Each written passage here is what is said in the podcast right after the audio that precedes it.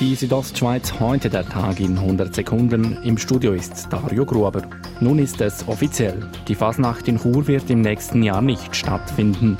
Das hat die Churer Fasnachtsvereinigung bekannt gegeben. Die Verantwortung wäre einfach zu gross und vor allem das Schutzkonzept gerne nicht durchführbar, um einen Umzug machen und eine Fasnacht machen und am Abend Strassenfasnacht. So die Präsidentin der Fasnachtsvereinigung Chur Iris Peng.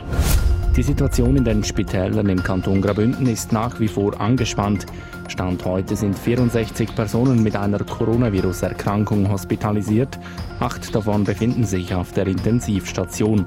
Das sind so viele Spitalaufenthalte wie noch nie, wie Reto Kellner, Vorsitzender der Konferenz der Bündner Spitäler, sagt. Wir rechnen mit einem weiteren Anstieg und sind angewiesen, dass die Bevölkerung Massnahmen einhalten tut. Dann können wir das Ganze im Griff behalten. Wenn sie weiter würden ansteigen dann würde uns das stark betreffen. Die Bündner Grünliberalen haben eine neue Präsidentin gewählt, Geraldine Danuser. Mit Blick auf die kommenden Grossratswahlen setzt die neue Parteichefin folgendes Ziel. Wir wollen Fraktionsstärke erreichen, damit wir auch im Kanton Graubünden nachhaltig politisieren können. Geraldine Danuser tritt die Nachfolge von Gaudenz Pavier an. Die Bündner Medizinaltechnikfirma Hamilton kann in Domadems expandieren. Das Unternehmen baut dort zwei neue Gebäude. Die Hamilton investiert am Standort Domadems 65 Millionen Franken in neue Produktions- und Bürogebäude.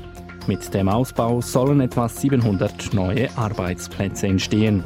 Die Südostschweiz heute der Tag in 100 Sekunden, auch als Podcast erhältlich.